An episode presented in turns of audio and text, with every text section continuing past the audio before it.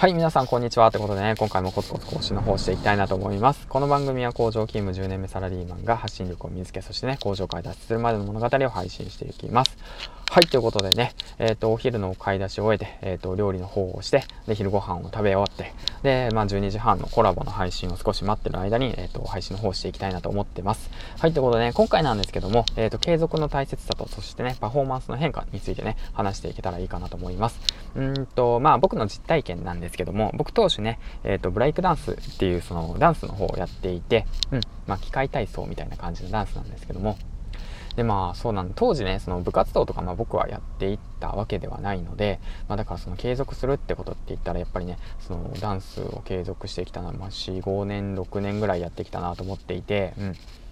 でまあその中でねやっぱ継続することの大切さを学んだよってこととパフォーマンスの変化はその都度訪れますよってことについてね学びました、うん。まあ、そのことについて話していけばかなと思ってますけどまあ噛みましたね。まあいいや。まあそんな感じで。うん。で1つ目の継続の大切さっていうのはやはりねその好きで始めた、まあ、ことなんだけれどもブレイクダンスも、うん、でもやはりねその継続していかないとあの何て言うんだろうなパフォーマンスが落ちていくんだなっていうことも実感していてそれは何でかっていうとまあその初めはまあそうですよね。何でもかんでも初心者なわけで、まあ、できないわけで、まあ、ダンスもそうだし、まあ、配信もそうなんですけど、うん、僕当時ねそのバク転がやりたくてしょうがなくて、うん、でバク転の練習もね中学生の頃からしてたわけなんですけども、まあ、なかなかねうまくいかないですよね。うん、で最初にまあ初めの一歩で、まあ、できるはずもないんですよ。で2日目もできないんですよ。3日目もできないんですよ。当たり前ですよね。うん、ででもコツコツと継続していったら約1ヶ月ぐらいでできるようになったんですよね。まあ、それがね周りの運動神経のいい人たちと比べたらまあそれは遅い方で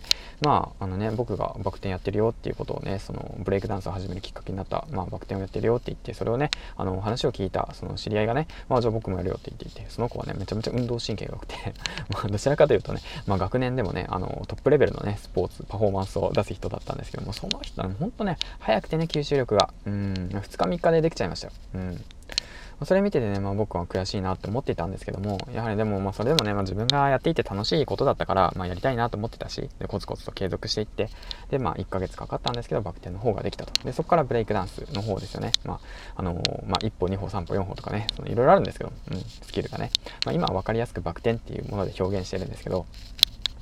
まあ、そういった中でねやっぱ継続することの大切さ周りと比べないってことの大切さをまあ学びましたね。うん。まあできたっていうことが一番大切なことであって誰かと比べるってことがねその大切なことではないんですよね。うん。そういったことをね過去のその自分の実体験から学ばせてもらいましたよってこととあとはパフォーマンスの変化ですね。うん。ブレイクダンス等はねやっぱ肉体体を動かすことなんですよね。まあ発信もそうじゃないですか、まあ、体を動かしますし結構心もね動かしますよね。まあダンスもねそうなんですよ。肉体を動かすしあの心心からね、体からパフォーマンスをするんで、うん。そういったものでね、やはりね、そのパフォーマンスがね、いい時もあったりね、悪い時もあったりするんですよ。やっぱその時の状況だとか、メンタルだとか、うん。訓練をしていたりすることだとかでね、まあ日々のコツコツもそうなんですけども、うん、だからね、あの例えばの話、まあ、ウィンドミルとかね、ヘッドスピンとかね、トーマスとかそういう、まあ、なんていう専門的な話、技があるんですけども、うん、じゃあね、どうだろうな、すごくね、まあ、うんと細かい話じゃなくて分かりやすく話をすると、まあ、バク転、バク宙がありますよね。で、バク宙、で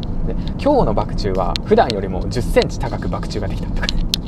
すごくいいバク宙ができたっていう日もあれば同じバク宙ができても今日は本当にねもう足がギリギリ着地がギリギリだったんでね本当にギリギリもうバク宙だったよとかねそういったパフォーマンスがねあの変わったりとかするんですよね、うん、だからその発信活動に関してもそうなのかなと思っていてやはりね毎日コツコツやっていても今日はね噛まずに発信ができた。あのー、すごくねあのまとまった発信ができた、うん、っていう日もあればなんだかな今日は調子が悪いな、うん、発信してもってもなんか気が乗らないしとか、うん、なんかやりきれないしってそういった日もあると思うんですよね。だけどもそういった日もあればあのパフォーマンスの高い日もあるっていうことをね、えーと、考えながら、まあ、分かりながらね自分と相談しながら発信をね続けるっていうことがね大切なのかなと。改めてね過去の、あのー、経験でね思いました。はい。ということで、何が言いたいかっていうと、まあ、コツコツと続けていくことが大切っていうことと、まあ、その、今のね、そのパフォーマンス、まあ、落ちたりね、上がったりとかあるけれども、そういったものはね、えー、っと、まあ、必ず訪れるものですよと、うん、いうことで、その時の、その日によってね。だから、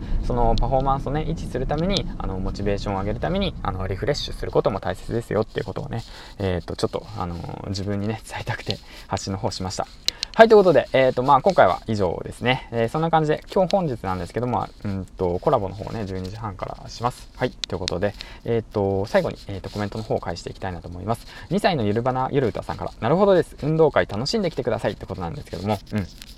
運動会、すごく楽しかったです。2歳くんもね、あの、息子さんがいるみたいなんで、あのね、運動会の方とね、行事の方ね、参加すると思うんですけども、やっぱね、子供の成長っていうのもいいもんですよね、ほんと。改めてそう思いましたね。